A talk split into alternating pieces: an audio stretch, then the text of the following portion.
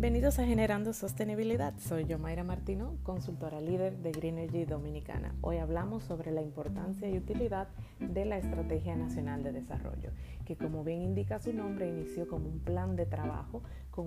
unos ejes priorizados, unos objetivos generales y específicos que identificaban líneas de acción por ejes para que República Dominicana enfocara su crecimiento económico, el desarrollo humano y las necesidades relativas a protección ambiental y adaptación al cambio climático de cara al año 2030. Eh, inició en el 2010 como ese plan de trabajo y luego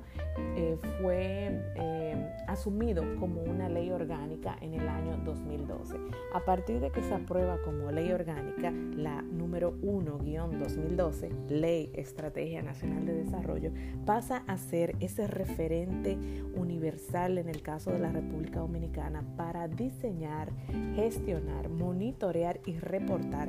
todos los proyectos que se gesten en el país. Básicamente esta Estrategia Nacional de Desarrollo lo que busca es que en el tránsito del camino a desarrollarnos como país, los y las dominicanas tengamos muy en cuenta una visión común y esa visión común pues se plasma en los cuatro ejes que esta estrategia nacional de desarrollo ha priorizado.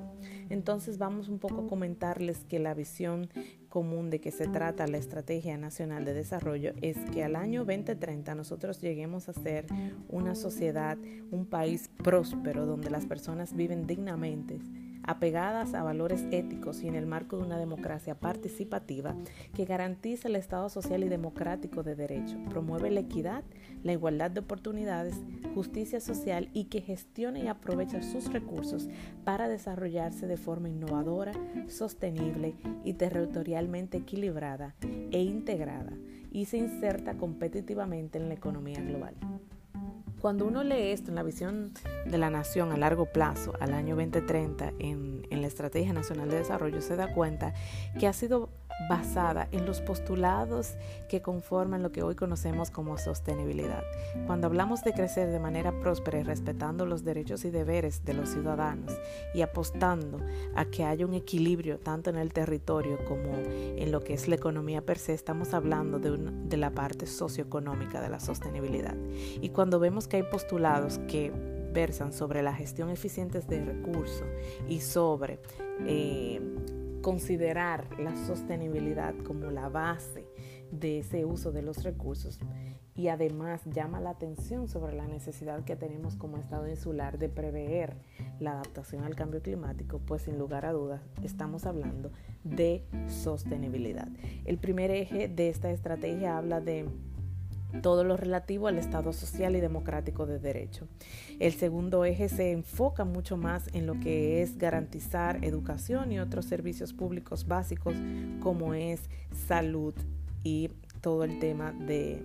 desarrollo y acceso a bienes y recursos para reducir la llamada pobreza multidimensional. El tercer eje sí ya es un enfoque más a elevar, a incrementar nuestra competitividad basado en una economía más articulada territorialmente y que considere mm, bueno, la innovación tecnológica, la innovación diversificada y la sostenibilidad ambiental. Y finalmente el eje cuarto se aboca a que República Dominicana sea una sociedad de producción y de consumo ambientalmente sostenible y que se adapta al cambio climático.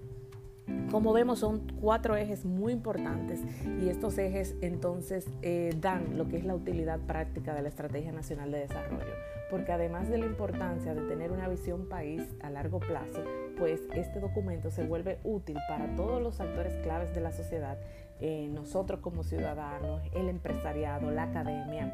eh, los mismos gobiernos locales, porque traza las pautas hacia dónde debe enfocarse tanto la inversión pública a través del Sistema Nacional de, de, Inversión Pública que gesta y se organiza desde el Ministerio de Hacienda y también colabora el Ministerio de Economía, Planificación y Desarrollo, pero también hacia dónde debe articularse el sector privado en la implementación de este tipo de proyectos. También su utilidad es que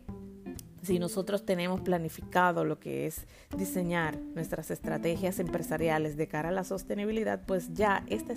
esta estrategia país, disculpen, te da las pautas de cuáles acciones tú deberías incorporar en tu estrategia empresarial y o institucional. Como individuos también interesados en el tema de fortalecer nuestra democracia, fortalecer la sostenibilidad, pues ya sabemos cuáles son los deberes que están estipulados en esta Estrategia Nacional de Desarrollo que son exigibles tanto al gobierno central como al gobierno municipal y por supuesto que a nosotros mismos como parte esencial del Estado. Finalmente quiero resaltar la utilidad de esta Estrategia Nacional de Desarrollo en cuanto a su parte final. Y es que el artículo 24 claramente establece cuáles son los indicadores y las metas correspondientes a cada eje estratégico. Solo basta que usted descargue esta ley Estrategia Nacional de Desarrollo, empiece a revisarla por ejes, eh, por ejes estratégicos y vea al final de cada eje cuáles son los indicadores asociados a estas metas. Sin lugar a dudas, señores, si nosotros tenemos un mayor conocimiento de este documento, de esta ley estrategia nacional de desarrollo, podremos tener acciones y mm, planificación institucional muchísimo más eficientes y muchísimo más consonas con el sentido país de alcanzar una República Dominicana sostenible al año 2030. Gracias por el favor de su sintonía. Nosotros seguimos compartiendo con ustedes breves cápsulas informativas sobre los temas trascendentales para el desarrollo sostenible en la República Dominicana y en toda la región.